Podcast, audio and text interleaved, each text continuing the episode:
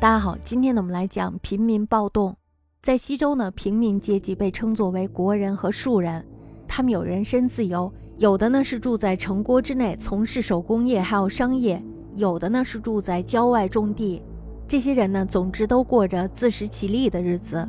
到了周厉王的时候呢，平民呢就越来越受到奴隶主贵族的种种剥削还有压迫，他们这时候的处境呢和奴隶是一样的。他们也越来越痛恨这些统治者。大家想，这个统治阶级，他的欲望呢，奴隶们已经慢慢满足不了他们了，所以呢，他们一定要把手伸到这个平民这儿来。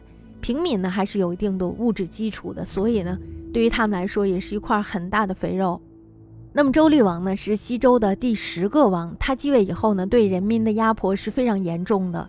周厉王宠信的一个大臣名叫荣夷公，这个人呢，他实行了专利，也就是说呢。霸占了一切湖泊，还有河流，不准人民利用天然的资源谋生，同时呢还勒索财物，虐待人民。周厉王呢，他就这样的贪婪，老百姓呢也纷纷的咒骂他。大臣呢昭公这时候就规劝周厉王说：“如果要再这样下去的话，老百姓就活不下去了。”周厉王这时候他不但不听，还派出了一个魏国的巫师去监视老百姓。如果要是有人议论专利，咒骂厉王的话，就把他抓来，然后杀头。这样一来呢，公开骂周厉王的人倒少了。为什么呀？因为大家不想死呀，是吧？可是呢，当人们在路上相遇的时候，这时候他们会相互交换一个眼色。压迫到了极致的话，这时候呢，革命就变成了什么呀？地下运动了，对吧？于是呢，他们就相互使个眼色，用眼神来表示对厉王的共同仇恨。周厉王呢，这时候却以为自己的残暴统治产生了效果。他呢沾沾自喜地对昭公说：“说你看，我有办法能制止老百姓对我的诽谤，现在他们都不敢说话了吧？”昭公听了以后呢，特别的不以为然，他就对厉王说：“他说不让人们说话，就像堵住河流一样，硬堵河流，很快呢就要决口了；硬堵住人们的嘴，那是要闯大祸的呀。”但是呢，周厉王对他的话是不以为然，昭公呢只好退出。周厉王呢和武夷公的暴政是越来越厉害。那么在公元前八百四十一年的时候，平民们终于是忍无可忍了，于是呢举行一场大规模的暴动。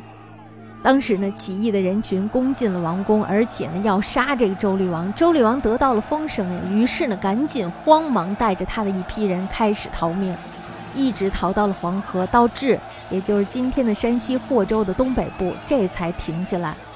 起义的群众呢，这时候攻进了王宫，没有搜到周厉王。有人就探知了，说周厉王的太子敬逃到了昭公家躲了起来。于是呢，这帮人又到昭公家，把昭公家给围了起来，要昭公交出太子。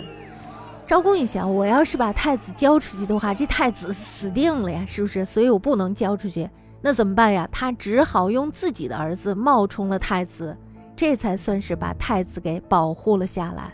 我们可以说昭公是非常忠诚的一个人，是吧？他当初苦苦劝谏的时候没人听他的，现在惹出大祸来的话，他还得替人家去擦这个屁股。周厉王出走以后呢，朝廷没有天子了，该怎么办呀？那么经过大臣的商议以后，由昭公和另一个大臣周公主持贵族会议。大家都知道这个周公是非常厉害的，是吧？他们暂时呢替代周天子行使职权，历史上称为共和行政。共和行政是什么呀？就是昭公还有周公暂时代替周天子行使职权，这叫共和行政。到了共和十四年的时候，也就是公元前八百二十八年的时候，这时候逃亡在外的周厉王给死了，他的儿子太子敬呢，这时候也长大成人了。于是呢，周公还有昭公就把这个位置让敬来继承。把政权呢又交还给了他，晋呢就是西周的倒数第二个天子周宣王。